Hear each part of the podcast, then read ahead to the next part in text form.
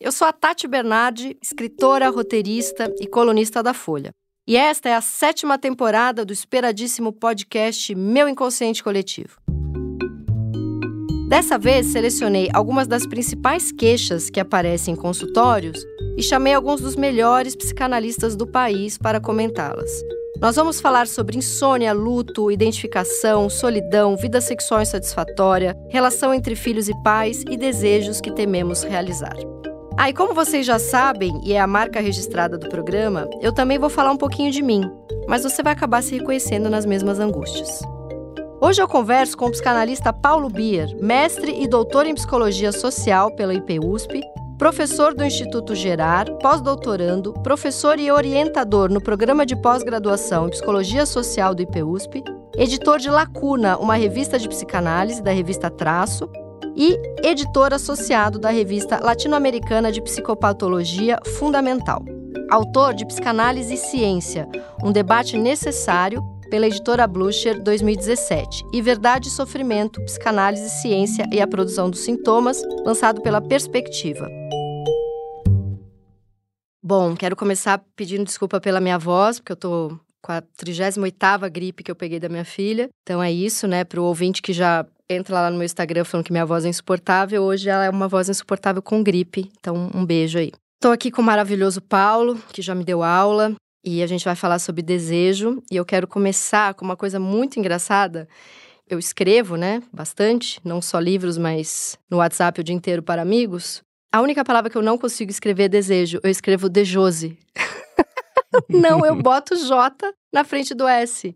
Eu tenho uma questão com desejo. Aí você guarda aí para você, entendeu? Você pode me analisar em algum momento. eu até fui pesquisar o que, que Dejose pode querer dizer. Eu, a conclusão que eu cheguei é que eu, a minha ansiedade, ela é tão conectada ao meu desejo que eu já quero escrever Dejô. Eu não quero perder tempo com o Z, entendeu? Já vou no Dejô. Então essa é a única palavra que eu não consigo escrever. Eu quero começar te falando, Paulo, que a coisa mais importante da minha vida é escrever livro. E é a única coisa que eu não tenho feito nos últimos quatro anos. Então, assim, primeira coisa que me perguntam, o que, que você faz? Eu sou uma escritora. Eu não falo que eu sou uma podcaster, uma roteirista de cinema, uma roteirista de TV, uma apresentadora de eventos de marketing que me pagam bem. Escrevo. É, e eu não falo que eu sou uma colunista, cronista. Falo escritora de livros, né?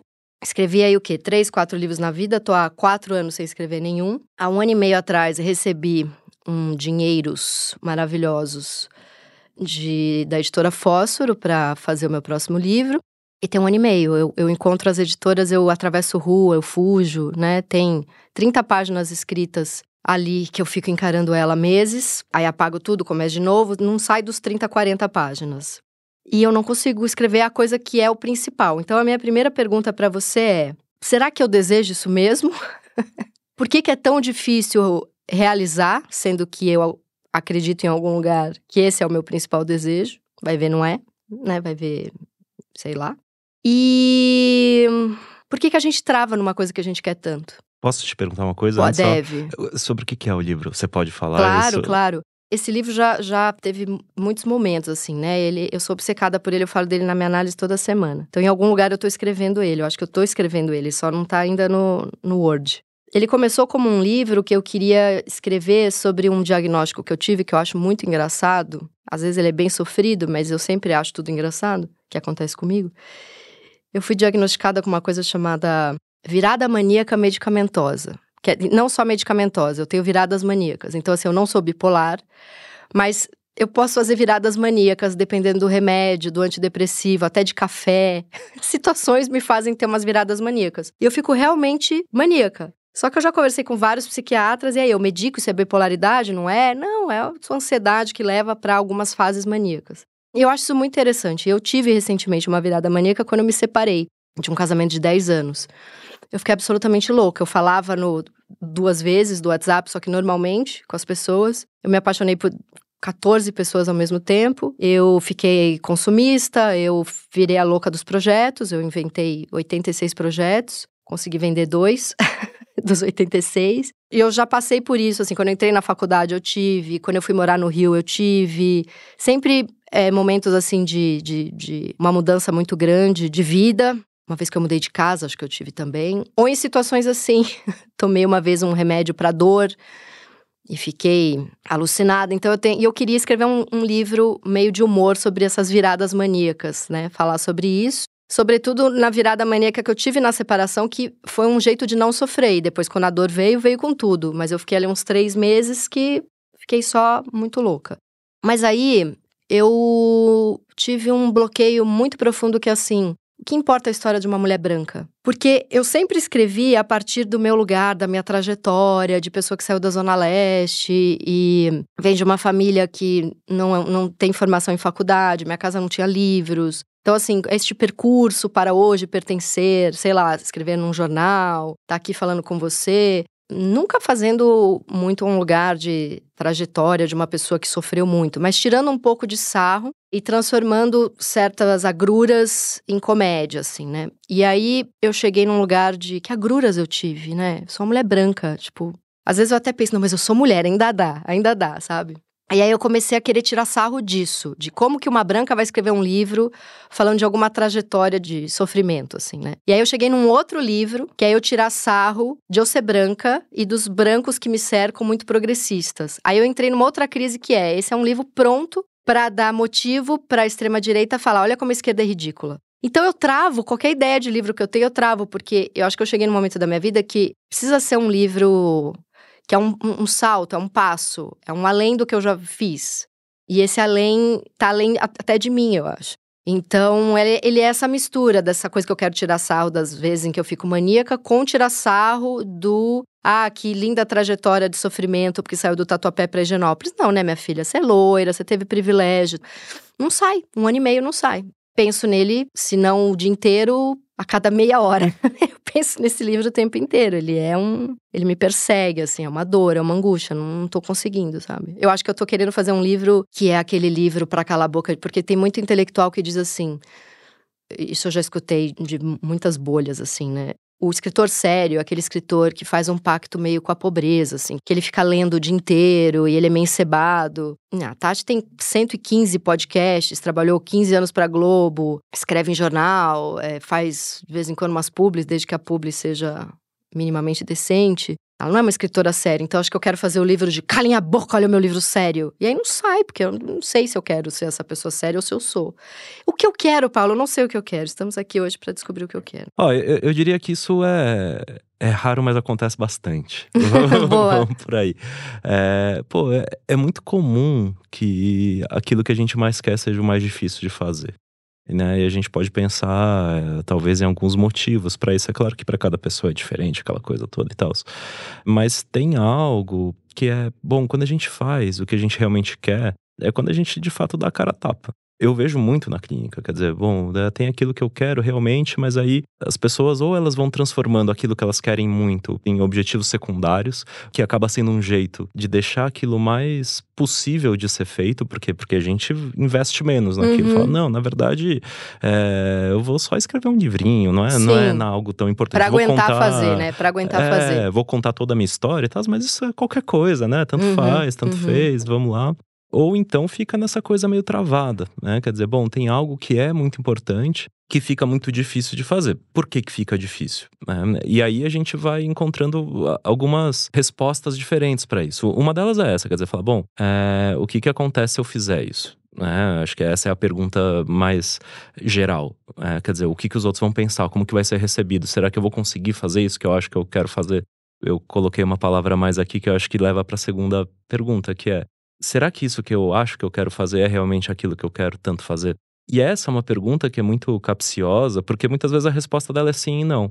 Quer dizer, é, muitas vezes a, a resposta é fala, bom, de fato isso é, é algo muito importante para mim. É, de fato, é, quer dizer, eu tô há muito tempo querendo fazer isso, eu vou, vai ser um processo importante em relação aos outros, mas também para mim mesmo, em relação a uma elaboração pessoal, em relação a objetivos que eu tinha e tudo mais. Mas o que a gente vê é que muitas vezes depois que a gente consegue fazer essas coisas, a gente fala, é. Nossa, o dia seguinte que eu lanço o livro, eu fico o dia inteiro deprimida. Pois é, a gente fica meio na merda quando a gente consegue fazer as coisas que é a gente um achava vazio. que a gente quer. E aí a gente entra nisso, quer dizer, que, que é um pouco a própria ideia de desejo para psicanálise, quer dizer, tem a ver com isso que sempre escapa aquilo que a gente acha que a gente quer tem algo de uma, de uma espécie de, de desilusão, por um lado, com aquilo, com essa ideia, esse ideal que a gente tem. Quer dizer, bom, então escrever o livro é a coisa mais importante pode ser muito importante. A mais importante, é, aí é, é, é, um passo grande que a gente dá. Uhum. Quer dizer, escrever um livro vai resolver a, a sua vontade de ser escritora, vai, vai resolver, é, é, isso. Você sabe que eu tenho uma dúvida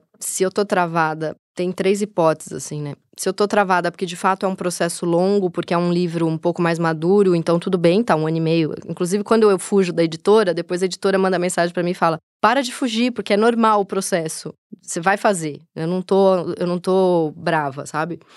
E ele está sendo escrito na minha cabeça, porque eu penso nele o tempo inteiro. Os outros livros que eu escrevi foram assim também. Ele ia se formando todo na minha cabeça até eu conseguir escrever. Teve um que saiu, sentei e escrevi uma semana, mas teve outro que eu fiquei dois anos. Se é isso, se é quero tanto que não consigo, porque a partir do momento que eu conseguir, vou ter que me haver com o vazio de ter conseguido e também com a cara tapa, porque se é uma coisa que eu quero tanto e não der certo, acabou minha vida, porque é, é o que eu mais quero. Se eu não conseguir, o resto não interessa. E tem uma terceira que é assim: será que o meu desejo maior na vida não era de me comunicar? Então eu escrevi tantos livros, né? Porque tem três bons, mas tem uns 20 ruins que eu escrevi ao longo da vida e tantas colunas em jornal e tive coluna em três revistas. Então eu sou colunista desde os 19 anos. Então eu tive coluna na TPM, depois eu fui para VIP, depois eu fui para Alfa e agora eu tô na Folha. Então há mais de 20 anos, não, 19, 44. Tem aí, faz, alguém faz as contas. É mais de 20 anos, 25 anos que eu escrevo. Será que o meu desejo maior de me comunicar com as pessoas eu não alcancei isso e agora eu posso me, me comunicar com os podcasts, com vídeos, com redes sociais. E aí eu, eu cheguei num lugar meio confortável, assim, de, de, de, Era isso que eu queria, e agora o livro não importa mais. Esse eu tenho pavor de pensar nesse. Porque aí é destruir ideal de eu, eu ideal, destrói todos eles. Não sobra mais nada para mim, porque eu, eu me vendo, me vejo e me assumo e, e, e, me entendo como escritora. Se eu entender que eles, esses livros eram um desespero de me comunicar, ter um público, fazer conexão, e eu cheguei em algum lugar que tem uma galera que escuta, que segue, que lê, e agora eu consigo fazer isso, por exemplo, através dos podcasts, então o livro tá meio de lado, perceba como essa hipótese é a que eu tô há 15 minutos defendendo, né? Apesar de ser a que eu tenho mais medo às vezes a gente percebe que o desejo era outro, né? Apesar de que ainda a coisa que mais me dá prazer é escrever. Só que é foda precisar de dinheiro. A gente tava falando isso antes de começar aqui, né? Porque o ano passado eu resolvi tirar um semestre sabático para estudar. Então eu fazia aula do Paulo, fazia aula do Dunker, tudo como ouvinte na USP. Fazia é, aula do Nelson e estava no Gerar fazendo a formação. E aí eu comecei a precisar muito de dinheiro, abri mão de tudo e peguei os 50 projetos que eu sempre acabo inventando. E eu tenho uma coluna na Folha que sai toda sexta e mais uma coluna de pergunta e resposta ao leitor e mais uma coluna de resenha. Então eu tenho três colunas em jornal. Então, o meu desejo de escrever ele é gasto por semana em três colunas. Como que sobra para o livro? Só que essas três colunas me pagam rápido, né? o livro até eu terminar, lançar, alguém pagar. Então também tem uma negociação de desejo versus mundo capitalista que é difícil. Talvez tenha uma coisa pra gente pensar que é uma diferença entre prazer e desejo também. Uhum. Né? Quer dizer, às vezes a gente tem um prazer de escrever. Isso é muito, de fato, é muito gostoso. Querer ser um grande escritor, uma grande escritora, é diferente de ter prazer de escrever. Você não precisa ser uma grande escritora para ter prazer de escrever. Uhum. E o prazer em escrever não precisa te levar a, digamos, a essa ambição. Né? Quer dizer, é, são duas coisas que não necessariamente andam juntas. E aí tem algo que é, não sei, eu, eu fiquei um pouco preso quando você fala dessa ideia, que eu gosto bastante, de que você, de alguma maneira, tá escrevendo o livro é, ele Na só ainda não tá escrito, né? uhum. não, tá, não tá nas páginas, né? Ou no computador, seja lá onde for. Eu funciono um pouco assim também, e, e para mim, pelo menos, é, é uma ideia bastante desconfortável, assim, porque parece como se. Você fosse um vagabundo, né? É. só que tá tudo lá na tua cabeça. Exato, mas tá na sua cabeça, mas você fala, mas será que tá mesmo? Tem isso também, da gente não confiar. E um pouco também que faz parte do processo de escrita, que é quando você escreve, você vê que tinha muito mais coisa do que aquilo que Total. você achava que tava na sua cabeça. E o processo de escrever ele é lindo, porque é um clichêzão de escritor, mas assim, algo escreve em mim. Então eu começo a ler o que eu desejo. Eu não sabia. Aquele estranhamento quando você se lê Total, é uma é. coisa. Olha, aqui é. mesmo falando com você, eu, eu não, nunca tinha parado para pensar que eu alcancei um desejo de comunicação que também pode estar tá me travando. Tem aquela história do. Não sei se é verdade ou não, tem uma lenda. Um professor de português me contou isso no, no colegial, do, do Manuel Bandeira, quando ele tinha as coisas, né, das, das crises de, de asma, que ele achava que ele ia morrer, não sei o que e tal. E uma vez ele acorda no meio da noite com uma crise, aí a, a crise passa, ele senta na mesa e escreve: Vamos embora pra Passárgada e trava e esquece.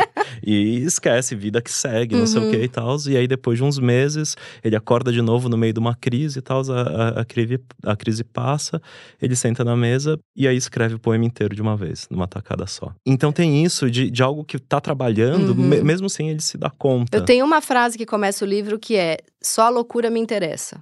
Porque já o livro já passou por uma fase em que a protagonista é uma psicanalista, só que ela entra numa crise se ela pode ser uma psicanalista, porque ela é uma voyeur de loucura. Ela tem raiva quando é aquele paciente meio psicossomático que fica falando do fígado, não sei o quê, e de repente vem um lampejo de loucura, ela como se ela pudesse pegar a pipoca e assistir. Então, esse já foi o livro que eu queria escrever, de uma psicanalista que, na verdade, é uma voyeur de loucura, que depois virou a virada maníaca, que depois virou a branca idiota.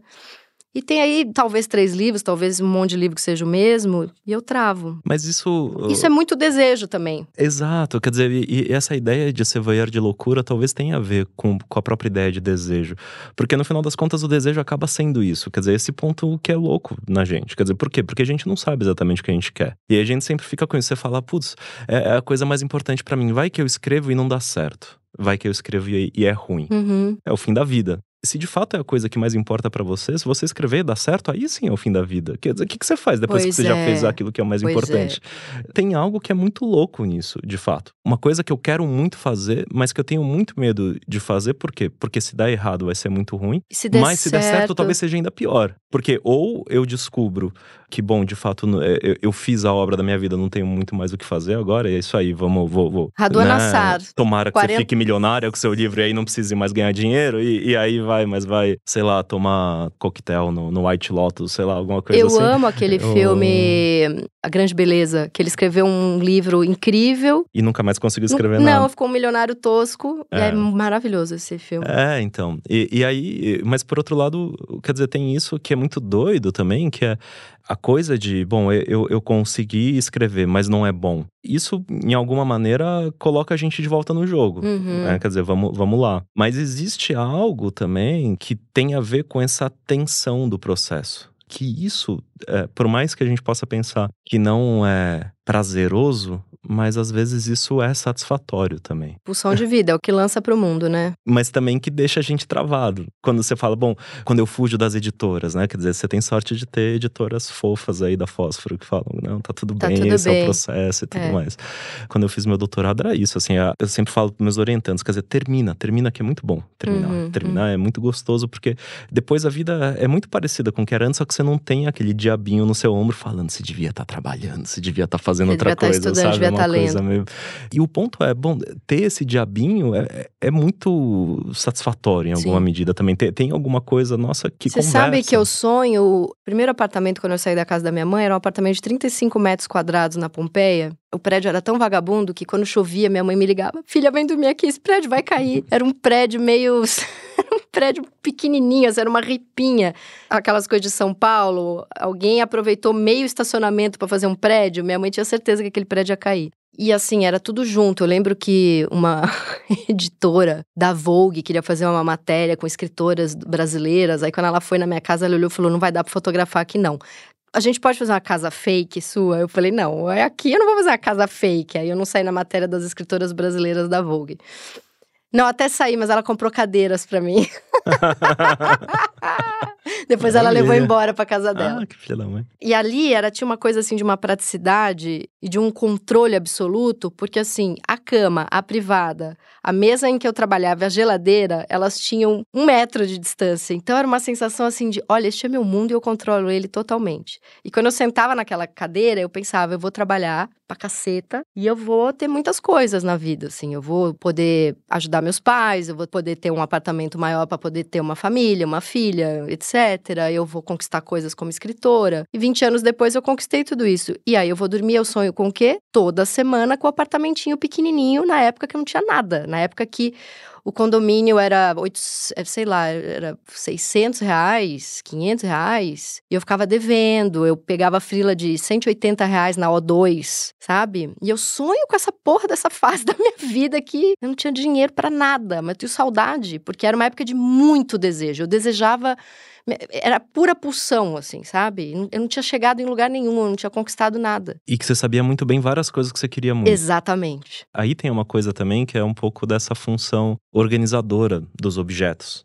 E aí entra um pouco essa outra ideia de falar, bom, o que, que acontece se a gente consegue? Porque antes de conseguir, enquanto aquele objeto de desejo tá ali bonitinho, né? Quer dizer, esperando a gente fazer a nossa coisa para ir lá e alcançá-lo e tudo mais, não é só uma questão de desejo que está envolvida, mas também uma questão de organização. Quer dizer, bom, a gente acaba se definindo por aquilo que a gente quer uhum, também. Bom, uhum. a gente, a gente Eu sei quem eu sou porque eu tenho uma lista do que eu desejo. Exato. Quer dizer, é, é um pouco a pergunta que a gente fica fazendo para crianças, que é um jeito de perguntar muito quem elas são. O que, que você quer ser quando crescer? Mas você sabe o que é muito muito louco, porque assim, o que me definia nessa época era um desejo forte de duas coisas, que era ser respeitada como uma escritora, ser respeitada como uma pessoa que lê, que estuda e ganhar dinheiro. Eu queria muito ganhar dinheiro. Eu acho que eh, as pessoas, principalmente de esquerda como eu, têm, têm essa trava, né, de gostar de dinheiro. Eu gosto muito de dinheiro, eu quero ganhar muito dinheiro. O que eu acho que se tornou uma angústia grande, assim, é o conflito de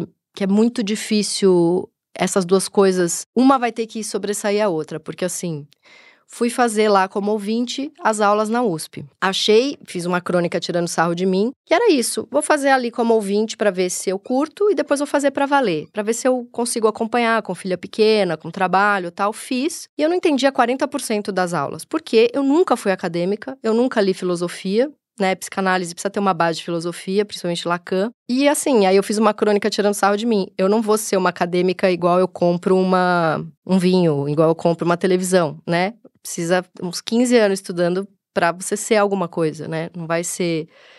E assim, eu passo o dia puta comigo porque eu li menos do que eu deveria, porque eu sei menos do que eu deveria. Mas ao mesmo tempo, é... eu tenho esse lance com grana.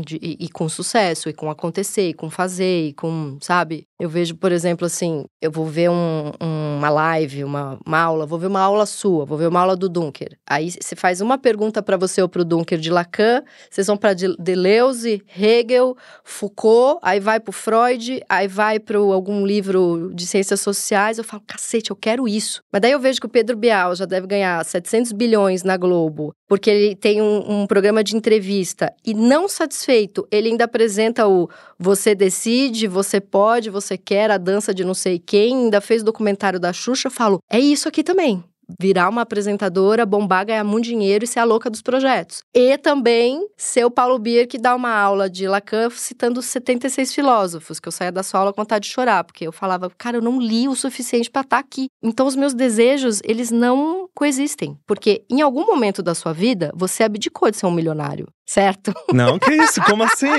não, eu só não cheguei lá ainda, mas. Não, mas você entende que pro tanto que você leu e pro tanto que você ainda vai ler, quando eu digo milionário, assim, você pode ser um cara muito bem sucedido como. E já é, e cada vez mais, como o Contardo, que vivia muito bem, com confortos, conhecido, respeitado e que ganhou um dinheiro. E que provavelmente gostava disso, tá tudo certo. E que era uma outra época, mas que também foi midiático. Mas e aí tem essa chatice de, ai, o Dunker tá midiático. Porra, deixa o homem, o homem é um gênio. Que bom que ele tá levando o que ele sabe para todo mundo. Mas tem esse conflito, esse conflito ele é insuportável. Mas aí a gente volta para aquela coisa do, do, desejo que é, de algum modo, pelo menos pra psicanálise, né? Sei lá. É, o, o desejo ele implica em perda tem essa ideia. No final das contas, uma das separações eh, que o, que o Lacan fazia era entre a diferença entre desejo e demanda. Um jeito muito simples da gente colocar isso, assim, quer dizer, bom, a demanda é, sempre tem a ver com demanda de amor, demanda de reconhecimento, que é, no final das contas, aquela pergunta de o que, que eu preciso fazer para ser amado é um pouco uh, aquilo quando a gente começa a perguntar para os nossos parceiros, né? Você acha que eu devia cortar o cabelo? Você acha que eu, que eu devia fazer regime? Você acha que eu devia correr uma maratona e fazer um Ironman? E fazer, quer dizer, uhum. umas coisas meio. Bom, do que, que vai garantir? É, né? ó, ó, dizer... Eu fiz minha lição de casa, porque eu lembro que eu estudei isso e acho que foi com você, que é, é o Lacan meio inspirado pelo Kojev, não é isso? Que eu, ah lá, ah lá, ah lá, eu também leio. que é, é quero que me queiram, é isso, né? Sim, eu, eu, quero que me queiram, mas eu, na demanda tem uma coisa a mais que é do tipo, o, o que, que eu faço para garantir? Porque é diferente de você falar, bom, eu vou numa balada e aí tem uma pessoa ali muito linda que olha para mim de um jeito e, putz, isso é super legal, não sei o que e tal, e rolou com aquela pessoa. É diferente de você falar, o que, que eu faço para quando eu chegar na balada, todo mundo vai olhar para mim. Olhar para mim. Todo mundo vai me querer. Não vai ter essa opção de não. Quer dizer, é, é quase como se fosse.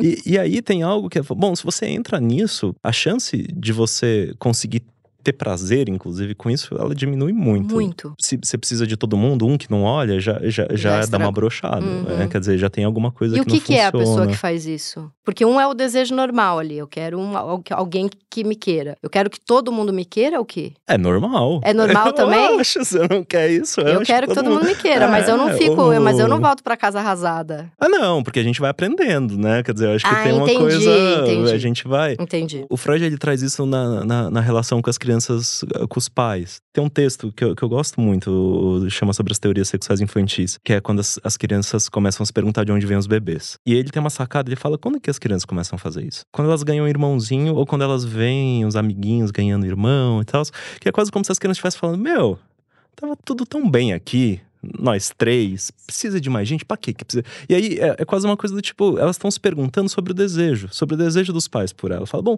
por que, que vocês querem mais? Não era suficiente estar só comigo? Pra que, que serve ter bebê? Uhum. Como que tem bebê? O que, que é isso? A minha filha olhou pra uma amiga minha que tem gêmeos e falou: Mamãe, ela tem dois. Ela não pode dar um pra gente, eles são iguais. tá vendo? Tenho duas irmãs mais velhas, né? A minha mãe sempre conta, a minha irmã do meio, ela é dois anos mais velha do que eu. E aí minha mãe chegou comigo, bebezinho em casa e e recém-nascido. E aí minha irmã tinha dois anos, chega chupando o dedo assim e fala: Ele vai morar aqui com a gente? ela fala, claro, é vai, é seu irmãozinho, não sei o que. Ela vai embora, dá um tempinho, ela volta e fala: E vem mais? Gente, maravilhoso essa que, que, é um pouco essa coisa de entrar nesse lugar meio Sim. utilitário, assim, Sim. Que, que é uma dificuldade das crianças pequenas de lidar com essa ideia de que, bom, aquilo que é tão importante para mim, que é o amor do, dos meus cuidadores, daquelas pessoas que me cuidam e tudo mais, como assim eu não sou o único? Como assim eu não correspondo completamente uhum. àquilo? Quer dizer, como assim? Por quê? Porque o, o que se aí é quase como se fosse a ideia do, bom, eu, então eu posso perder isso, porque outras pessoas podem ter isso. Quer dizer, então tem algo aí. E, e te, li, aí... e te liberta para você também amar mais pessoas além da sua mãe, né? Mas isso depois. Tem um tantinho de elaboração. Tem um tantinho de sofrimento. De dor, aí, é, que você precisa passar para chegar nesse outro ponto que, que a gente tem com isso? Quer dizer, a, a, gente tem essa ideia de que no final das contas o desejo ele implica em algum tipo de perda, ele, ele, ele, parte de uma perda, quer dizer, de falar, bom, então talvez ser necessariamente amado só por aquelas pessoas não seja tão importante assim. Uhum. Não é o fim do mundo. Isso é a castração também? A gente pode pensar sim, em castração? Sim, não quer vou... dizer, a, é, a castração começa a impossibilidade de, né, quer dizer, não tem essa garantia. Quando eu tem... tinha uns 5, 6 anos, não, acho um pouco mais velho, uns 7, minha mãe começou a namorar e eu falei para ela. Isso eu acho que é responsável muito pela minha meu potencial me apaixonar por 12 pessoas ao mesmo tempo, porque eu lembro que eu falei: "Mãe, você ama mais ele do que eu?" A resposta certa, que é o que eu dou para minha filha, que minha filha me faz a mesma pergunta, eu falo: "Não, eu amo você muito mais do que qualquer pessoa", porque de fato eu amo minha filha mais do que qualquer pessoa. E minha mãe respondeu: "A gente pode amar muitas pessoas ao mesmo tempo." fudeu, porque às vezes eu me pego, tipo, ah, eu tô afim de 14 pessoas. Hoje em dia não mais. Tá, tá é. tudo bem. Não, mas quando você tem mais um filho, aí essa pergunta fica difícil. É. Aí, aí, tem que ir pra essa. Aí tem que né? ir pra essa. Lá é. em casa, minha, minha esposa inventou, que é uma sacada genial. Ela fala: não, o, o amor ele se multiplica, ele não se divide. Ah, boa. Entendeu? Quer dizer, fala, não tirou né? nada de você, só. É, não tirou. E a minha filha mais velha, ela, ela, todo dia, ela faz questão de deixar bem claro que tirou sim. você dá mais atenção para ele do que para mim. Porque fala, é pequenininho. É, porque, ele, porque ele cai da mesa e, e, se machuca, né? Quer dizer, ele não devia nem subir da mesa, mas ele sobe na mesa, ele cai da mesa, não sei o quê. É, você, ainda bem, não faz mais essas coisas e tal. Mas, na cabeça dela, fala, bom, tudo bem. Ela até fala isso, ela fala, não, eu sei, eu entendo, você tá certo, papai. Uhum. Mas eu tô com ciúme. É isso. Aliás, ciúme é uma palavra que mudou minha vida, assim. Porque a minha filha, ela ia para umas coisas de berrar, eu não sabia o que era. Ela vivia uma situação de ciúme e ela não tinha crise grudada para eu poder associar. Ela vivia uma situação que ela sentia ciúme, seis horas depois, do nada, ela vinha me dar um chute. E eu falava, meu Deus, tem alguma coisa de errado, o que, que tá acontecendo? Você viu alguma coisa no desenho? Você tá com fome? A hora que eu entendi que era aquilo que ela tentou elaborar por seis horas e não conseguiu e saiu num chute, e eu falei, é ciúme. A hora que eu coloquei palavra, ela parou de, de ir pros gritos e os chutes. É muito bonito, né? Essa. essa... É lindo, é, é, é, é lindo, mas ao mesmo tempo é isso. Quer dizer, porque quando a gente coloca a palavra, também tem alguma coisa que se perde. E aí tem isso, quer dizer, bom, então o desejo, no final das contas, é isso. É uma outra forma de da gente poder lidar com as coisas que a gente quer pelo menos essa é a ideia da psicanálise. Quer dizer, por que, a gente fala ah, a psicanálise é sobre o desejo? Quer dizer, porque a gente vai começar a querer as coisas de um outro jeito. Quer dizer que a gente vai querer menos? Não, não quer dizer que a gente vai querer menos. Muita gente procura a terapia para saber o que deseja. Mas o Lacan dizia que o fim da terapia é abrir mão de se libertar um pouco do, de, desse desejo, né? Sim, se, se, libertar no sentido, eu entendo pelo menos, não exatamente da, da intensidade, mas digamos dessa promessa de que se eu conseguir aquilo, então resolvi, né? Uhum. Zerei a vida, né? Vamos lá, agora o que vier, tanto faz, tanto fez. Não é disso que se trata e no final das contas a gente acaba vendo que a gente também não quer isso. A gente não quer zerar a vida, a gente quer continuar vivendo, uhum. a gente quer continuar no jogo tem algo dessa ordem que está sempre presente. Quer dizer, bom, é, é, essa dimensão de perda, de falta, enfim, os, os psicanalistas têm um, um, monte de nome para isso. Mas ela é importante, é, inclusive, para que a gente possa ter uma outra relação com o desejo do outro se a gente volta para essa coisa da, da, da, criança com os pais, isso é uma coisa que eu vejo muito na clínica, quer dizer, que é muitas vezes as pessoas elas chegam com uma ideia muito travada de falar, não, eu preciso ganhar meu primeiro milhão antes dos 30 anos, sei lá, esses não chegam tanto, mas é, ou eu preciso comprar meu apartamento, ou eu preciso passar numa faculdade boa, uhum. né? Eu uhum. trabalho bastante com adolescente, quer dizer, ter, entra isso. Você fala, bom, por que que você precisa? Aí entra uma coisa que é falar, não, porque meus meu pais, pai quer. meu pai, é, meu pai fez, às vezes nem nem, nem, tá no lugar do quer, né? Meu pai fez. E aí, quando você vai, né, a pessoa começa a, a falar, a trabalhar e tudo mais, chega num ponto que normalmente é um ponto de virada muito importante, que é de poder se perguntar de por que, que o outro quer isso de você. Ou por que, que você acha que o outro quer isso de você. Né? Quer dizer, então por que, que você acha que seu pai ou sua mãe querem que você entre numa faculdade muito boa? E aí, nesse momento, você abre um, todo um, uma caixa de Pandora, digamos assim, mas é, no bom sentido, que é se tem a ver com aquilo que o outro quer, não quer dizer necessariamente que eu tenho que fazer. Porque eu posso me perguntar por que, que o outro quer isso. Aí entra toda aquela teoria que o dia que eu li, eu falei, bingo, que é o filho que é um falo da mãe, é um falo do pai, né? É uma projeção e não um ser humano, né? Exato, né? Eu acho que meu pai quer que eu faça uma faculdade boa porque é, ele não conseguiu fazer. Ou porque ele conseguiu fazer, ele acha que eu. Ou porque. Seja lá o que for. Qualquer uma das respostas, você tira desse lugar do tenho que. E aí você pode se pergunta, fala, bom, mas eu quero dar isso pro meu pai, né? Ou eu quero dar isso para minha mãe, ou eu quero dar isso para minha avó. Você foi falando, eu pensei na, na resposta que eu nunca tenho. Sempre que eu lanço alguma coisa, esse ano eu lancei um livro infantil, não dá para dizer que eu não escrevi um livro, mas qualquer coisa, vai, um podcast novo, sempre tem uma entrevista que eu dou que alguém pergunta: "Por que que você se expõe? Por que que seus textos são sobre você? Por que seus podcasts você também traz muito de você? Por que que é essa autoficção ambulante, a sua carreira artística. E eu não tenho a menor ideia. A única coisa que eu sei é que o prazer que isso me dá e o desejo de continuar fazendo, ele é imenso. Mas eu não sei, eu não sei. Eu sei que assim, incomoda minha mãe, incomoda meu pai, incomodou todos os maridos e namorados. A minha filha, quando eu lancei o livro infantil, a personagem do livro é inspirada nela. Ela, com cinco anos, falou: Mamãe, eu adorei que veio um monte de gente, adorei, porque virou uma balada de criança, assim, ela amou, né? Ela queria muito. Quando é que você vai escrever outro? Eu quero outro. Ela falou, mas não vai ficar falando da minha vida de novo, hein? Então, tipo, já a filha de cinco anos já se incomoda. Mas tá é, é, sei lá se ela, se incomoda, né? é, né? Quer dizer, isso adorou, adorou. Não vai lá ficar falando de. É, dizer, por favor, fale de mim. É, né? Espera não falar pra ver. Não, às vezes pode ser, mas não fala pra ver também. Sim, sim. Nessa vem, frase dá pra ver as duas dá coisas. Dá pra ver os dois lados. E às vezes eu acho que se eu chegar nessa resposta, perde a graça. Não tem uma resposta que a gente nunca chega? Então, mas olha que maneiro isso, porque você tá falando justamente das coisas que você faz, né? Uhum. E se a gente pensar que antes você tava falando daquilo que você quer muito fazer e que parece que você sabe muito melhor por que, que você quer fazer e isso tá travado, e você fala, bom, essa é outra coisa em que para mim tudo bem não saber por que, que eu quero fazer, essas coisas elas, elas, elas fluem. Elas, fluem. Tem algo legal nisso. E, e tem, quer dizer, tem, no, no, final das contas, uma das ideias pra psicanálise é essa, quer dizer, por que, que o desejo ele entra então como falta? Pauta, como, né, quer dizer, o, o, o Kojev, o, o, aqui, quem trabalha muito com essa ideia, o Vladimir Safatli e tal, o, o desejo com pura negatividade, né? Quer dizer, o desejo é como isso que aparece sempre como aquilo que sobra, né? O Vladimir tem um texto lindo que ele traz isso, que chama aquele que diz não, alguma coisa assim. É um paratexto da, daquela edição da Kozak Naif, da negação do uhum, Freud. Uhum. E que ele vai falando, ah, o, o, Freud, né, tem essa vinheta que ele traz, que fica muito famosa, e fala, ah, tem um, um, analisante que chega um dia no meu consultório e fala,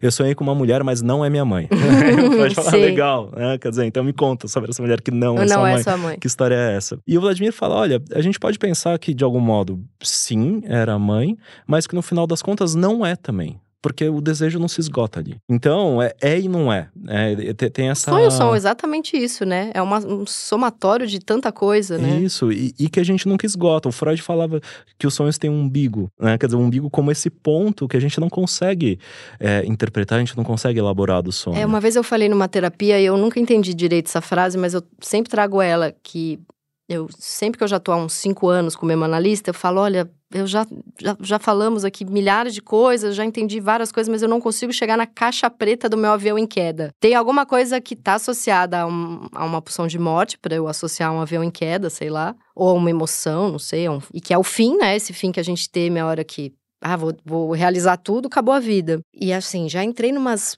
piras assim de o que, que é isso que tá no meu inconsciente, que me causa angústia, que me dá crise de pânico. Ah, então vou tomar ayahuasca, vou, vou fazer cerimônia de cogumelo, porque aí eu vou chegar na verdade absoluta do desejo que tá recalcada e que eu não tô chegando, conseguindo. As pessoas falam para mim, ai, eu tomei todo mundo que volta, né, ou do ayahuasca ou do, ou do cogumelo, fala para mim: nossa, valeu por mil sessões de terapia. Eu cheguei em lugares que a terapia não chega.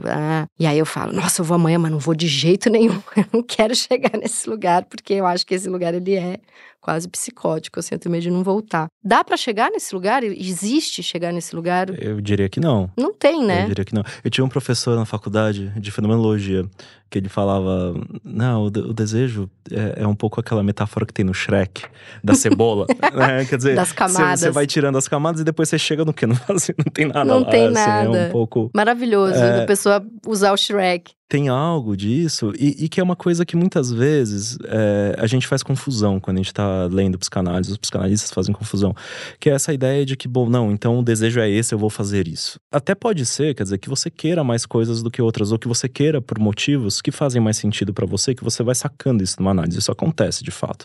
Né? Quer dizer, então a pessoa fala, não, na verdade eu descobri que eu queria ser músico, né? não queria trabalhar em banco. Sim. É legal, né? E vai ser músico, e, e obviamente vai ser infeliz, porque ser músico no Brasil é difícil, né? É, mas vai ser feliz mas que tá vai, fazendo. Mas vai ser mais feliz, uhum. que tá, mas vai resolver? Não vai resolver. Vai, vai, resolver o desejo? Não vai resolver o desejo. O desejo continua lá. É, quer dizer, causando. Porque aí, ai, agora eu quero ser um músico famoso, agora eu quero ser é, um músico que não sei o quê. Ouvir um músico famoso falar, não, agora eu queria aquela, né, aquela, aquela coisa genuína agora fora quero... da fama. É, eu exato. quero não sei o quê. Eu, agora eu quero ser respeitado por não sei quem que não tá me respeitando porque eu ganho dinheiro. Isso, ou né, o Jimmy Page lá que tá do Led Zeppelin, ah, não, agora eu vou, vou morar na Bahia, né? chega lá, tem as histórias, né? O pessoal chega nos barzinhos, botequinho, praia na Bahia, tá o Jimmy Page tocando violão lá lá. Eu falo, caramba, que coisa, sei lá. Mas, é. né? Mas tem algo, e aí, quer dizer, que essa ideia de que, bom, pro Freud o desejo ele sempre tem uma parte inconsciente. Que tem uma parte inconsciente não quer dizer que a gente consegue recuperar isso, transformar isso em representação e depois não sobra nada inconsciente. É, essa é uma outra ideia que é muito importante pro Freud, que é, bom, o inconsciente ele não se esgota. Então, quer dizer, o desejo não se esgota. Se eu tirar de lá, vai continuar tendo. Vai continuar tendo, vai, uhum. provavelmente vai ser outra coisa. Quer dizer, então isso não, não termina. E que aí o Lacan tem uma sacada que ele fala: bom, então a gente pode pensar nesse inconsciente como algo da ordem do impossível. Né? Quer dizer, tem, tem algo, inclusive, do, do impossível de ser sabido, uhum. do impossível de ser simbolizado. Quer dizer, então tem, tem algo disso que a gente chama de, de desejo que tem a ver com esse impossível. Então, não importa o que eu faça, isso sempre vai continuar e vai continuar tensionando aquilo que eu tô fazendo. É, e tem uma coisa que não é o porquê da tensão, é a tensão por si só, né? Por exemplo, teve um cara que, vou trazer aqui para um exemplo momento vida amorosa. É, teve um cara que nem foi assim um grande date, nem foi, oh meu Deus. Mas ele tinha uma coisa que ele fazia que ele nunca respondia tudo que eu perguntava por WhatsApp. E eu comecei a ficar louca com isso. Então eu mandava assim, tô com saudade. Ele não respondia, eu também. Que tal quinta-feira, às oito e meia, no restaurante tal? Ele respondia, também. Daí eu falava, quero te ver. Aí ele respondia, também, eu, filha da puta. Aí eu, quinta e sexta eu posso. Aí ele respondia, legal. legal o quê, filho da puta? aí eu falava, e aí, você pode quinta e sexta? Aí ele, talvez sábado. Eu, cacete, sábado eu não posso. Eu falei, quinta e sexta. Você vai viajar? Dois dias sem responder. Aí voltava e falava, voltei da viagem. Tipo, ele foi. E era assim, nunca, sabe? E eu comecei a ficar alucinada. E eu demorei para entender que era eu estava alucinada pela tensão, eu estava alucinada pelo joguinho. Porque ele era um filho da puta de um Mario Bros que não passava de fase, entendeu? Então, assim, eu tô cagando pro Mario Bros. Eu não tô apaixonada pelo Mario Bros. Mas agora que eu tô aqui e eu matei não sei quantos dragões e pulei não sei quantas coisas, esse filho da puta vai passar de fase, entendeu? A hora que eu vi que eu tava presa nisso aos 40 anos de idade, porque às vezes é, é a atenção por si só, não é? Sim, é, a atenção ela é super importante nisso. Quer dizer, no final das contas, a gente pode pensar, bom, a atenção ela tá lá. Ela não tem um, digamos, um objeto. E ela é, e ela é meio vida, né? Ela é, é meio. É. Porque a hora que ele aparecia, eu falava, meu Deus do céu, é.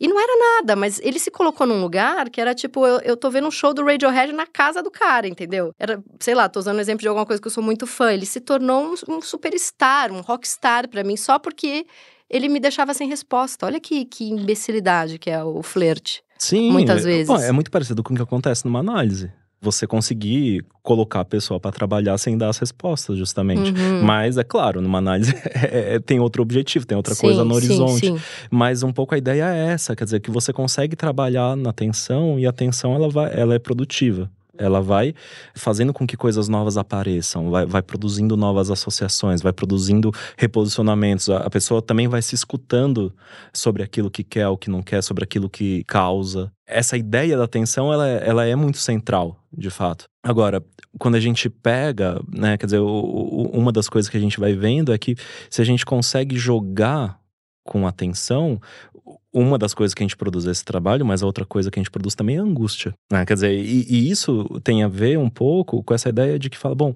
a gente fica angustiado e de algum modo conseguir nomear né, aquilo que está deixando a gente angustiado é algo que traz um, um, certo tipo de amparo. A gente volta para aquela história do, de saber bem o que quer. Quando a gente sabe o que quer, por mais que seja uma eu coisa. Eu tenho uma borda ali, eu tenho um gostosinho. Eu tenho um gostosinho. Falo, bom, não, pelo menos eu sei o que eu quero. Uhum. Né? Eu, eu tô na merda, mas pelo menos eu sei o que eu quero. Um uhum. dia. Eu, é essa saudade que eu sinto, você, você matou a pau. É isso. Eu tô aqui, não tenho dinheiro para pagar nada, a privada fica meio metro da geladeira, mas eu sei o que eu quero, eu sei onde eu quero estar. Tá. E a hora que eu comecei a estar no lugar onde eu queria estar, eu falei, agora? Aí eu comecei a entrar nas crises. Ah, o dinheiro versus a intelectualidade. Chatice, né? Que problema é. de, de, Como coisa do balde, né? Como que eu vou ser um grande escritor se eu sou rico? Né? é, coisa. E o pior de tudo é que nem rica eu fiquei, mas entrei nessa pira aí.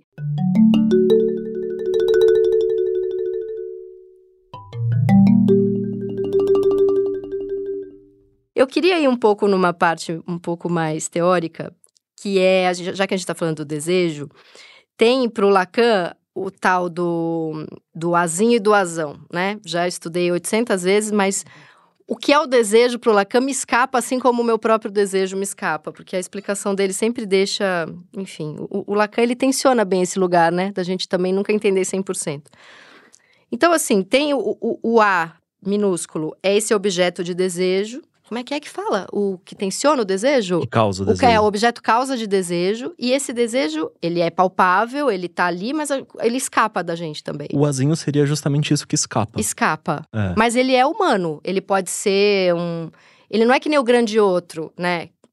O azinho, ele é assim, como é que. Ele é um semelhante, não é?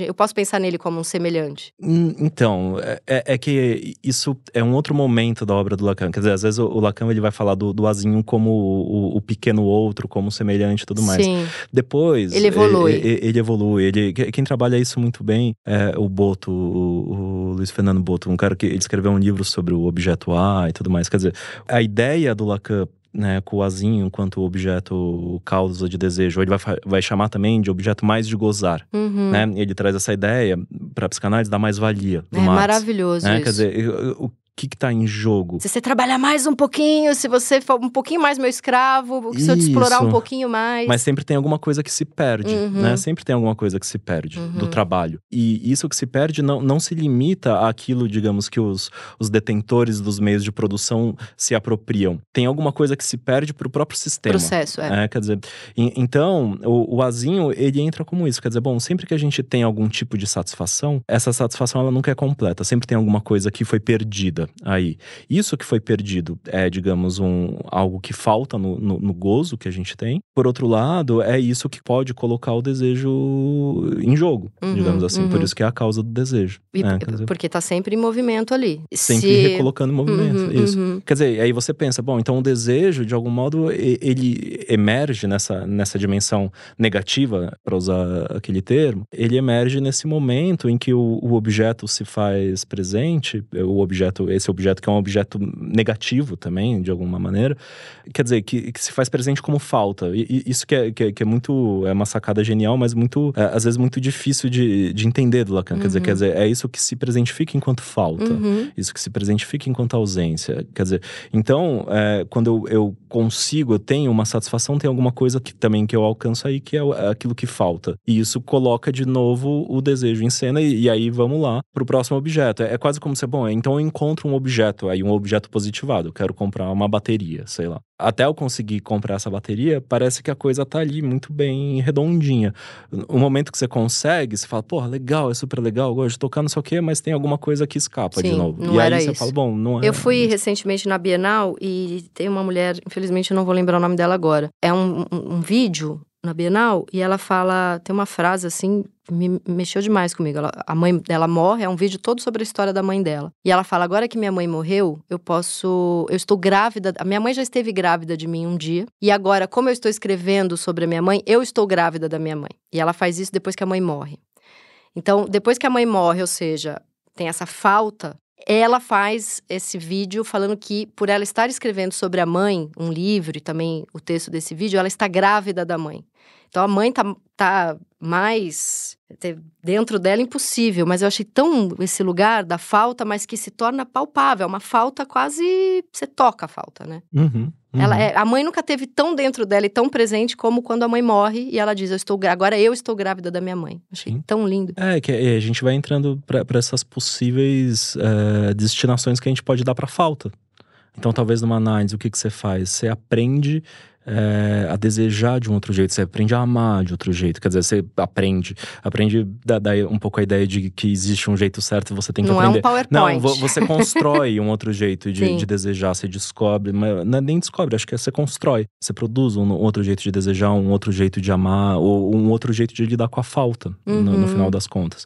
Então, quer dizer, a ideia é um pouco, é, é muito diferente você desejar, você querer alguma coisa, tendo a falta junto. Falando, olha, é, eu quero isso, não vai resolver tudo. Não, não, eu sei que é, não é. Eu decorei, na época que eu estudei esse azinho, azão aí, eu decorei de um jeito muito simplório, que é assim, o pequeno o A, pequeno outro, posso falar também? Não. Hum. Ele, eu até consigo ter, só que assim que eu tiver, eu não quero mais. Então, por isso eu nunca consigo ter. Agora, o azão, o grande outro, esse nem consigo, porque esse é um lugar, ele não é uma, uma pessoa, ele é um, não é? Mas é simplório demais. É, um pouco. O Azão a gente pode pensar, voltando para analogia com Marx, o Azão como o processo, como o sistema. Quer uhum. dizer, então, um uhum. pouco.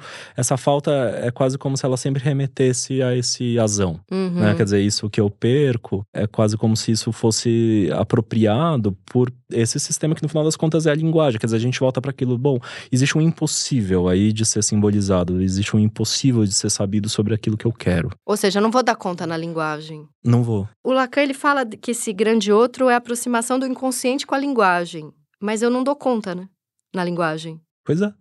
Pois é, exatamente. Por isso que é a aproximação. E aí o, e aí o inconsciente, ele, ele, ele justamente ele vai, de alguma maneira, é, sempre causando na linguagem tem um livro muito, muito bonito, eu acho, pelo menos, do, do Paulo Sérgio Souza Júnior, que é um tradutor de Freud. Sim, ele é maravilhoso. Enfim, Fez o um Heimlich, um Heimlich. É, ele traduziu por O Incômodo. Incômodo. É uma, uma tradução lindíssima. Ele uhum. tem, tem uma, uma, uma, coleção, a Pequena Biblioteca em Vulgar, Tá publicando coisas muito legais. E saiu um livro dele agora, que chama O Fluxo e a Cesura. E uma das coisas que o livro faz é sobre psicanálise, poesia e linguística. E uma das coisas que ele faz é, é um pouco trazer essa ideia de que a poesia coloca a língua, a consistência da língua em xeque. Uhum. Né? E a psicanálise ela tem um pouco disso também. Por quê? Porque no final das contas, o que, que a gente está falando? A gente está falando que a, a própria a linguagem ela não dá conta de tudo que nos causa. E isso, em, em, alguma medida, seria, digamos, muito problemático. Quer dizer, por quê? Porque a gente aposta nossas fichas nisso, hum. na nomeação, uhum. né? Aquilo que você fala. Bom, quando eu falo para minha filha que é ciúme, isso Ela para. É. Quer dizer, isso tem algo dela, numa aposta dela, fala, não, beleza, tá falado, tá tudo bem, isso uhum. dá um uhum. contorno, isso... Mas isso também falha como até assim? isso falha. Até isso falha, quer dizer, então Ou tudo seja, falha. sempre vai ter sintoma, né? Não tem essa cura pela fala, vai escapar também, né? É, vai, vai escapar. O que você consegue produzir são outros modos de lidar uhum, com isso, uhum. né? Inclusive com a própria linguagem, né? Quer dizer, então você pode lidar. A poesia às vezes vai dar mais conta do que você falar sem ir para um lugar literário, artístico, né? Sem ir para, de repente, um desenho. E aí acho que a, a poesia faz isso, a, a, o, o, desenho faz isso. Acho que a, prosa faz isso uhum. também, dependendo da prosa. A questão é o quanto que você consegue reinventar a língua naquilo que você está falando, ou, ou, ou a, linguagem que for, né? Quer dizer, o, o, como que você consegue é, produzir algo novo, algo seu a partir disso. Mas aí tem uma coisa que é muito. que a gente volta para aquilo que querem de mim e, e, tem a ver com, com esse grande outro que você traz, que é, é bom, quando eu, eu me autorizo a reinventar uma língua, por exemplo, né? quer dizer que é um pouco isso que talvez os poetas façam. O que, que eu estou fazendo? João eu tô... Guimarães, né? Pois é, é eu estou de alguma maneira afirmando que isso também é produzido, que isso não é uma coisa transcendente que está aqui no meio mundo exatamente como ele é, ele é mas que isso é, é, algo, em alguma medida, também contingente e que pode ser reinventado, e que está em constante reinvenção, digamos uhum, assim. Uhum. Mas a gente lidar com isso tem um problema que é falar, bom, então todo esse amparo que a língua me dá, digamos, porque parece que a língua é essa coisa que ela é inteira e que ela é do jeito que é porque é, né? Quer dizer, não, isso não pode ser questionado? Não, isso pode ser questionado. Então, o amparo que eu encontro também não é aquele amparo idealizado de alguma coisa que sempre vai dar conta. Não, isso também não dá conta. Não existe amparo, não existe Deus, estamos sozinhos no mundo. Ah, um, um pouquinho existe. um pouquinho, um pouquinho existe. existe. Tá bonitinho. Acho que Deus talvez é não, mas é... enfim. Mas o amparo tem, Sim. tem. A gente consegue umas migalhas por aí, né? Total. E umas migalhas importantes. Total. Você foi falando, eu pensei na falta no meu corpo. Às vezes, eu, apesar de eu ser muito não corpo, né? Pra, foi muito assustador ficar grávida. Tipo, eu tava grávida no corpo, não era uma coisa que eu tava realizando na cabeça. Mas você foi falando, eu me imaginei quando eu deito para ver um filme. Vou ver um filme, tô deitada. Ai, tá doendo o joelho. Aí eu ponho uma almofada embaixo do joelho. Ai, porque eu tenho, sei lá, segundo médicos, fibromialgia. Agora tá doendo a lombar. Aí eu coloco uma almofada na lombar. Aí eu deito a cabeça pro lado. Puta, por que, que não inventam um óculos que a haste não machuca quando a gente vira de lado para ver um filme? Então, assim, não existe um. Até que eu, em algum momento, eu relaxo e durmo. Mas, assim, são umas três horas de incômodo até eu me, encontrar um lugar de conforto num sofá para ver um filme. Eu acho que você foi falando, eu, eu, fui pensando nisso, nessa falta, nesse incômodo que a gente tem às vezes no corpo também. Cadê o lugar de conforto? Sabe, deita para dormir, não é essa posição, não é essa, não é, até que você dorme. Mas é isso, quando você fala da tensão, a tensão ela é no corpo. Uhum. E é muito curioso, assim, porque é, é, parece que a gente vai cada vez mais se afastando disso. E aí os sintomas, eles começam a aparecer muito no corpo, Sim. né? Ansiedade. Que, que é? Ansiedade é uma coisa no corpo. corpo. Né? Quer dizer, tem algo é, dessa ordem que vai se colocando de um jeito meio incontornável, assim. Uhum. Tipo, a uhum. gente tem que se esforçar muito para não olhar para isso. A gente se esforça, a gente é bom nisso. Sim. É, mas, quer dizer, essa tensão, ela é no corpo. E aí a gente vem e tenta dar um tratamento simbólico então, para isso. Paulo, mas olha a loucura. Porque assim, eu faço terapia há 20 anos. Eu faço às vezes duas, três vezes por semana. Agora eu tô na fase duas vezes por semana, já tive a fase três. Tudo que eu escrevo é em primeira pessoa. Todos os meus podcasts são em primeira pessoa. Se existisse de fato a cura pela fala, eu não tinha tanta dor. tá escapando demais, entendeu? Tá escapando demais. E isso que tá escapando demais, não, não consigo chegar. Porque eu tô sempre inflamada. Eu tô sempre ou com uma amidalite, eu tô sempre ou com uma bronquite, eu tô sempre ou com um, um negócio na lombar, uma lombalgia, um negócio no joelho. Há 20 anos eu sinto dor todos os dias. E eu falo, a análise vai resolver. As 86 coisas artísticas em primeira pessoa que eu faço, eu vou desopilar algum negócio aqui. Isso aumenta. Eu tô piorando das dores. Isso é um, não tá dando conta, né? pôr na palavra? Onde que eu tenho que. O que eu devo? Eu vou pro cogumelo. eu vou ter que ir pro cogumelo, ter que. Tá nessa caixa preta aí do avião em queda. Eu não sei. É, acho que tem, tem algo. Eu não sei, enfim, de fato. Se ele não é meu analista, eu não sei, coitado. não sou. É, tem uma coisa que a gente fala muito em psicanálise, que é um, um, analista consegue ser analista quando ele abandona o furor curandes. Quer dizer, ah, quando, quando ele abandona o querer curar. E eu acho que isso tem uma correspondência do lado do analisante, que é a análise vira outra coisa quando a gente desencana de querer ser curado ou de hum. querer se curar, né? Já, já, é uma diferença importante quando a gente passa do querer ser curado, né? Então venho aqui e me cure, uhum. né? E falo, bom, não, eu tô aqui tentando me, me curar. E quando isso de algum modo vira uma coisa um pouco secundária. E não é nem falar, é, não quero mais ser curado, não, não é exatamente disso, mas é quase como se começasse a girar em outra frequência, em outra rotação, né? Quer dizer, o... Se não é entender, tudo bem, curar não é a grande coisa, mas eu tô numa análise para entender. Esse também teria que ir para um segundo lugar? Por que, que a gente vai para uma análise? Por vários motivos, né? Quer dizer, cada um tem o seu, porque eu tô hum com problema no casamento, porque não sei o quê, porque sim, sim, eu sim. ganhei meu primeiro milhão e continuo na merda, uhum. porque seja lá o que for. Eu acho que tem uma pergunta que a gente se faz pouco, é por que, a gente continua numa análise? Eu continuo porque eu sou afim do meu analista, só por isso. Bom. Um beijo, é, sou apaixonada é, por então, ele. É, é, raro, mas acontece bastante também. Mas enfim, o, o, essa outra pergunta, ela é legal porque muitas vezes, né, as pessoas falam, ah, mas análise demora muito, né? As pessoas ficam 20 anos em análise, 30 anos em análise. Você faz lá uma terapia, sei sei lá, Cognitiva. comportamental, e em seis meses você tá.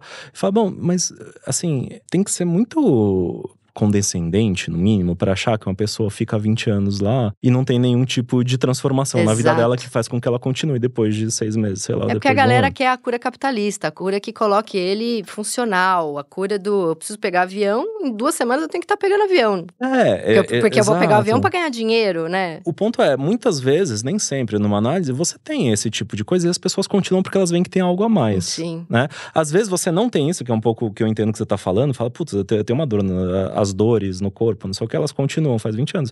Mas eu, eu chutaria que tem alguma coisa aí que você vê que é legal. Claro. A, além de, de, de, ser apaixonado pelo seu analista, é, é, eu chutaria que tem alguma outra coisa, algum outro tipo de transformação que acontece que faz com que você continue depois de tanto tempo no, no, no fazendo análise. Sim. Onde que eu tô querendo chegar? Quer dizer, que essa pergunta, e isso é uma coisa que é muito legal, inclusive tem algumas análises em que isso fica muito claro. Né? Quer dizer, o analisante fala, nossa, eu cheguei aqui porque eu queria X. Mas, ah, isso já foi. E aí é um momento que você vê a pessoa falando e a pessoa podendo se perguntar de novo o que, que ela quer da análise. Né? E, e é um momento muito importante, por quê? Porque é um momento em que a gente escolhe de novo. E, e, aí você pode escolher continuar ou não continuar. Uhum. Né? Você fala, bom, de fato, algumas coisas melhoraram, outras coisas, sei lá, sei lá, né? Isso na, na boca do analisante. O analista nunca sabe muito bem se é melhorar ou não, enfim. Mas as pessoas falam, não, isso aqui tá mais legal, aquilo não tá, isso tá diferente e, e tal. E você ainda quer né, fazer análise, isso ainda faz sentido, não faz? E aí, o sentido, e, e, e, junto com essa pergunta sempre vem: qual que é o sentido? Por que, que você quer? Porque uhum. afinal de contas você vem aqui e fica falando para uma pessoa que você conhece pouco, é, de coisas muito íntimas da sua vida. E, quer dizer, por, por que, que você está fazendo isso?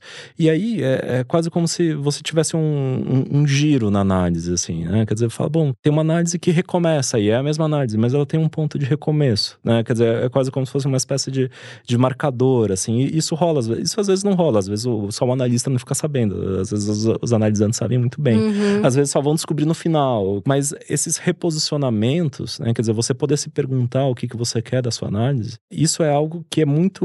Eu acho muito maneiro quando acontece, é muito legal, é, é, é muito produtivo para análise, mas acima de tudo eu acho isso, é, é, muito maneiro, assim, porque a pessoa fala, puta, por que, que eu tô vindo aqui mesmo? Aí fala, não, peraí, tem isso daqui. Teve essa transformação, isso teve isso. É, não, e, e, e, tem algo da ordem do desejo, não é só do o que aconteceu, né? Porque fala, não, teve essa transformação, legal, valeu. Isso acontece também. A pessoa uhum. fala, putz, eu queria vir, vir aqui e ó, a minha relação com o meu marido eh, já melhorou, e é isso aí. E, e aí eu tô começando a falar de umas coisas que, putz, eu não tô afim de falar né? E, e, beleza, e é isso aí. Bom, é sempre o analisante que escolhe se continua, se não, se não continua. Mas muitas vezes fala, não, é, eu quero continuar. E aí tem um momento, e isso acontece muito com os analistas, que você fala, pô, eu quero continuar, eu não sei bem porquê. É, mas é meio, quero. é meio a coisa do, do porquê que eu escrevo me expondo. Porque é meio isso. Por que, que eu tô expondo minha vida para um leitor que eu nem sei quem é, não conheço? Porque eu quero continuar fazendo. Tem uma coisa que é, pelo menos é como eu entendo, a, a minha, o meu desejo, né? Quer dizer, de por, por que, que eu trabalho como psicanalista? Porque eu, eu, eu para mim é, foi uma experiência tão legal, é uma experiência tão legal que se outras pessoas quiserem passar por coisas parecidas, eu, eu quero poder ajudar a fazer uhum, isso acontecer, assim, uhum. sabe? Uma coisa meio. Então tem algo disso. E, e, por que que eu quero? Sei lá, porque eu acho. Porque é legal, é, porque, porque é maneiro, tá aqui, porque meu desejo lá, tá aqui. É porque é saúde, é não sei o que. Mas a gente lá, não sabe é. explicar. É... Já aconteceu assim de eu olhar uma pessoa medonha e falar, meu Deus, como eu tenho tesão nessa pessoa. E olhar uma pessoa linda e falar, puta, não, não me diz nada, não, eu tenho nojo de pensar. Não, não tem explicação, né? No limite, não. Quer dizer, a gente consegue explicar por que a gente ama alguém, porque é, é a mesma coisa. E a gente tenta, culturalmente, a gente tenta criar vários mitos sobre Sim, isso, né? Da maternidade. Dizer, da maternidade. A Vera tá aí, tá a Vera Iaconelli tá Sim. aí, né, batendo nisso agora, com o último livro dela. É, mas a gente tem essa lei, não, o amor de mãe é, é incondicional. Uhum. Não é. Né? Não, não, não, sei lá, não, não é. Inventaram isso aí. A é, cultura inventou coisa... esse negócio para as crianças pararem de morrer. É que muitas vezes para as mães experienciam isso de uma maneira tão intensa que fala, como assim eu poderia não experienciar isso? Uhum. Inclusive, isso é uma coisa que aparece muito em análise de, de mulheres é, que tiveram filhos, inclusive. Que tiveram e que têm filhos é, biológicos ou não, inclusive. Né? Quer dizer, essa ideia de falar, bom, eu queria muito, eu continuo querendo, mas não, eu, não, eu também quero não. Uhum. Né? Eu também. Total, não aparece dentro do desejo o tempo inteiro. Duas perguntas para a gente encerrar. Queria falar um pouco desse que o Lacan fala, né, que o desejo é o desejo do outro, e queria te perguntar sobre essas pessoas que são que eu chamo de pessoas desligadas da tomada, aquela pessoa apática que parece que não deseja nada. O que que opera nessas pessoas? O que que rola? Complexo. O, o, desejo como desejo do outro, acho que de algum modo a gente já foi falando, assim. Uhum. Quer dizer, uhum. tem uma coisa, uma sacada do Lacan nisso, que é falar o desejo como desejo do outro é, é justamente esse jeito de você colocar o desejo nesse lugar da negatividade, digamos assim. Quer dizer, de algo meio que não tem explicação e que não tem exatamente um objeto. Quer dizer, pô, se eu quero o seu desejo, mas o seu desejo também é o desejo do desejo, você tá numa espiral infinita, infinita. em relação a isso. Uhum. Quer dizer, então não tem nenhuma positividade aí. É uma coisa material, mas que ela não, não é, digamos, positivável no sentido, não, não existe um objeto. Não, é, é que eu penso, o meu desejo é o desejo do outro, eu penso sempre assim, ah, não tô muito afim de ir nesse show. Aí eu vejo as pessoas gladiando na porta do, do show, porque é o show da vida delas e tem uma fila gigantesca. E você fala, cara, acho que esse show aí, acho que eu vou querer esse show. Tipo, sabe? Aquele cara que você não dá muita bola, de repente você percebe que tem 26 pessoas no trabalho que acham ele lindo. Você fala, é, acho que tem coisa ali. Eu pensava um pouco nesse lugar, sabe? É, que é o lugar do cara que te, que te dava os perdidos lá, que te dava as meias respostas lá. É, é, um pouco isso, assim, o que, que esse cara quer? Uhum. eu não sei o que ele quer, mas eu quero que ele queira. Eu uhum. sei o que, que, que eu quero que ele queira. Vai entrando nisso, mas no final das contas, quer dizer, querer que ele queira quer dizer exatamente o quê? O que, que eu faço com isso depois? É, o que, que eu faço com isso depois? E, e, e, é uma ideia assim de falar, não, eu quero ser desejada por essa pessoa, porque essa pessoa, digamos, é um. É um vamos voltar pra coisa, né? É um grande intelectual, então se ele me desejar, quer dizer que, que eu também que sou. Eu também sou. Uhum. Começa que é mentira, porque Sim. grandes intelectuais, se é que eles existem, não, não, não, não tem a ver com não isso. Não é por osmose não que é rola. Não, e, e não, é, e não é que um grande intelectual só deseja intelectuais. intelectuais né? Quer dizer, não, não, não é bem assim que funciona. Sim. É quase como se isso entrasse, quer dizer, essa dimensão de negatividade, ela sempre entrasse na, na roda, ao mesmo tempo que a gente vai tentando negar essa negatividade. Falar, não, eu, eu quero, é muito importante para mim ser desejada por essa pessoa por causa disso, disso, disso e disso. Uhum. E no final das contas, é, é opaco, né? Não, é importante ser desejado porque eu quero ser desejado. Acabou, não Ponto, tem. Acabou. Se for listar, uhum, tá quer errando. Dizer, tem algo dessa opacidade uhum. em si. Né? Quer dizer, do, não, não tem nada além disso. Né? O, o que é bom porque o desejo do outro já é bastante coisa. E que tem algo que eu, eu entendo como sendo muito bonito aí, que é, o, o desejo ele acaba virando uma espécie de forma de estar tá junto, né? Quer dizer, bom, se eu quero o desejo do outro, quer dizer, eu, eu quero de alguma maneira ter, ter um, um tipo de laço com o outro. Uhum. Aí que se pode ser construído pela via do desejo, que me parece algo bastante legal, assim, bastante interessante. E a pessoa desligadinha da tomada?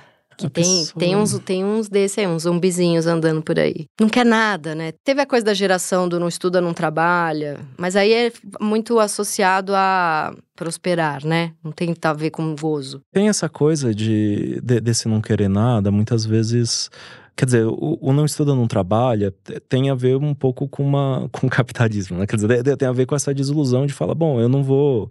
É, eu gosto muito do pessoal que fala que o, a vida dos Simpsons não existe mais. Né? Quer dizer, essa história de que você vai ter um emprego é, meia-boca numa usina nuclear e isso vai te dar uma casa né, grande no subúrbio norte-americano com uhum. um carro e não sei o que. Tá, isso não, não existe, não existe mais. né? Acabou.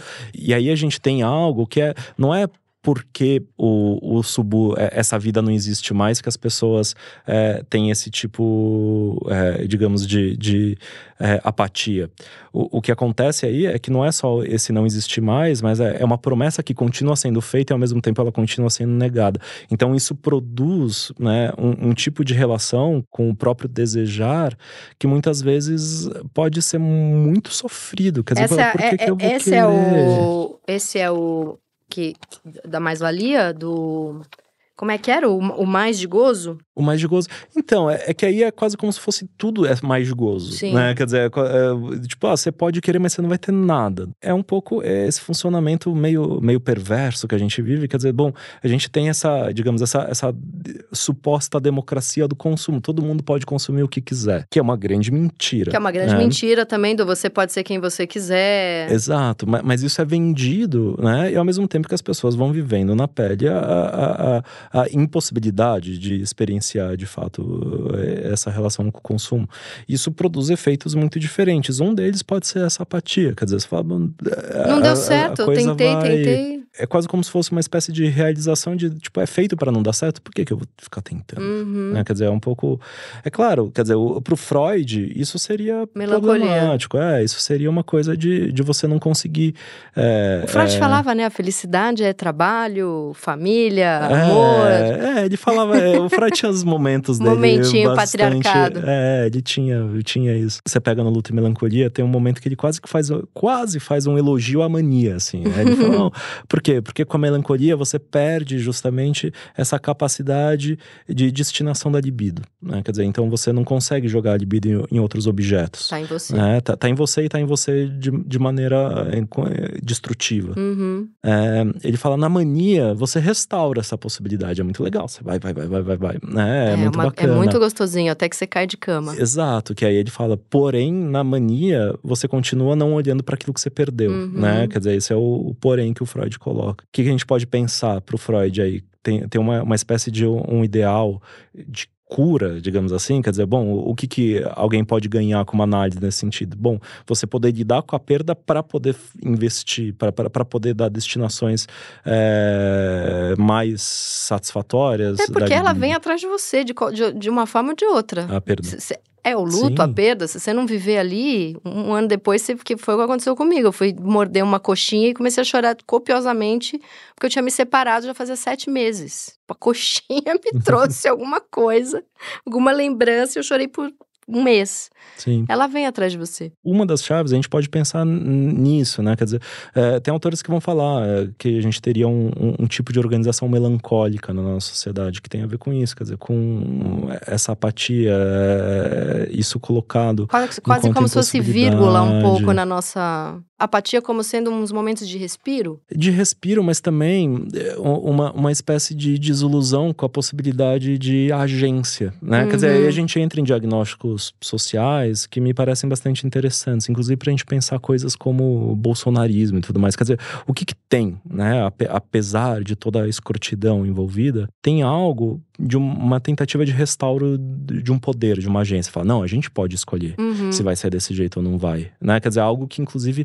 parece que. É a volta dos fracassados. É, o, a Mariana Cortez tem, tem, um texto que chama A Revolta dos Bastardos, que é, que é, que é bem interessante, uhum. assim. Muita gente vai falar: olha, a esquerda foi perdendo essa capacidade, inclusive, de falar, não, a gente tá aqui para mudar as coisas. Uhum. Né? É, a gente vai, às vezes, dá a impressão que a gente vai se contentando com. A esquerda, a, gente... a esquerda ficou melancólica, a extrema direita entrou em mania. É, é quer dizer, eu, é. por quê? Porque a gente vai entrando no, no, nessa chave do tipo, não, vamos tentar o menos pior, uhum. né? Vamos tentar, quer dizer, então é, essa potência transformativa parece que ela vai se perdendo. Isso, é, isso tem efeitos, né? Quer dizer, o, o... Isso, e, a, e, a, volta lindíssima do Lula só acontece também porque teve o bolsonarismo, né?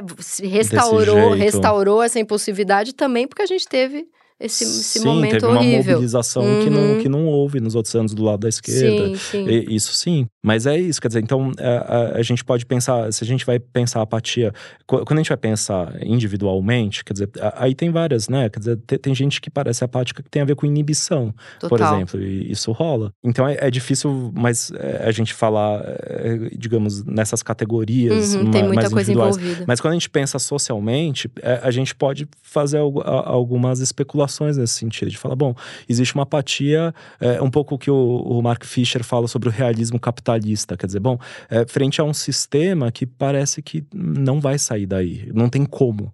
Não tem, e aí o que, que você faz? Quer dizer, não tem é, o que a gente consegue são só migalhinhas. A gente não tem. Tem um outro filósofo, Yuki Hui, é, que ele fala é, do, dos discursos das, das big techs.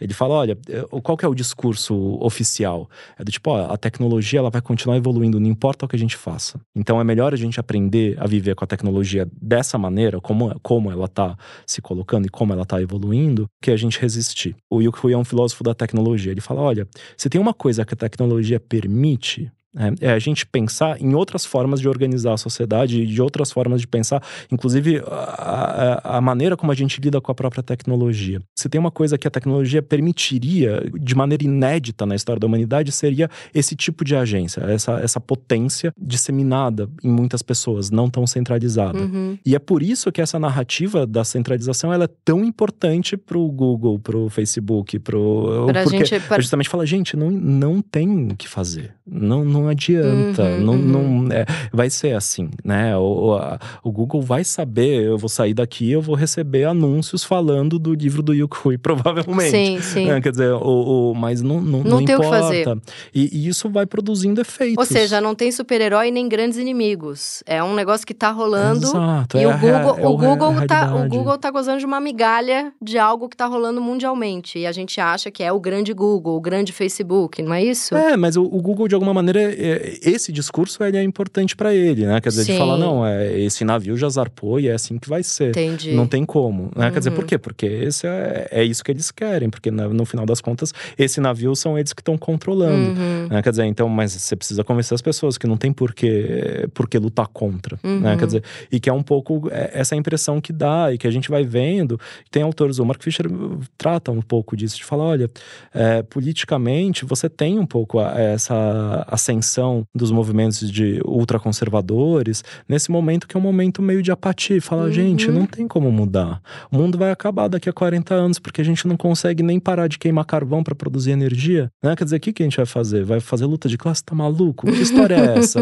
né? Quer dizer, a gente não o consegue. Acabou. É, já uhum. era, né? Embala pra viagem e, e é isso aí. Uhum. Não tem, né? E, e, e, aí isso vai produzindo, né? Quer dizer, vai produzindo apatia, vai produzindo uma, uma série de coisas, até quando surge alguém que pode ser um, um, lunático, né? Quer dizer, que desperta o que tem de pior nas pessoas, ou pode ser alguém que desperta algumas coisas do que tem de pior, mas outras coisas, não, não só o que tem de pior, e, e fala: não, peraí, gente, vamos, vamos tentar, né? Quer dizer, é, essas coisas, é claro, elas, elas são complexas, elas são super multifacetadas. Essa não ideia à toa, não à toa o fenômeno do coach surgiu num momento em que estava todo mundo fazendo matérias em revistas, em jornais sobre a apatia dos jovens. Exato, uhum. mas entra nisso, quer dizer, como que a gente vai pensar a apatia de um jeito que é absolutamente adaptado à sociedade que está colocada, quer Sim. dizer, não tem nenhuma transformação no horizonte, uhum. só um, a transformação no sentido de você pode se adaptar melhor ao que está acontecendo. Uhum. Trabalhe enquanto eles dormem, né? Quer dizer, não tem. O lance é ser feliz nas migalhas, essa é a frase do frase que ficou para mim. Paulo, foi maravilhoso. Muito obrigada. Eu continuo não sabendo exatamente o que eu desejo, mas eu desejei muito esse programa e ele deu certo. Eu não estou angustiada agora que acabou. Nossa, eu super agradeço o convite também. Achei muito maneiro. Muito, muito legal. legal. Obrigada. Este foi o meu inconsciente coletivo, o podcast para onde a sua neurose sempre vai querer voltar. Eu sou a Tati Bernardi e a edição de som é da Zamunda Studio. Os episódios do Meu Inconsciente Coletivo são publicados toda sexta-feira de manhã nos principais agregadores de podcast. Escute o seu inconsciente e siga a gente para não perder nenhum programa. Até a semana que vem!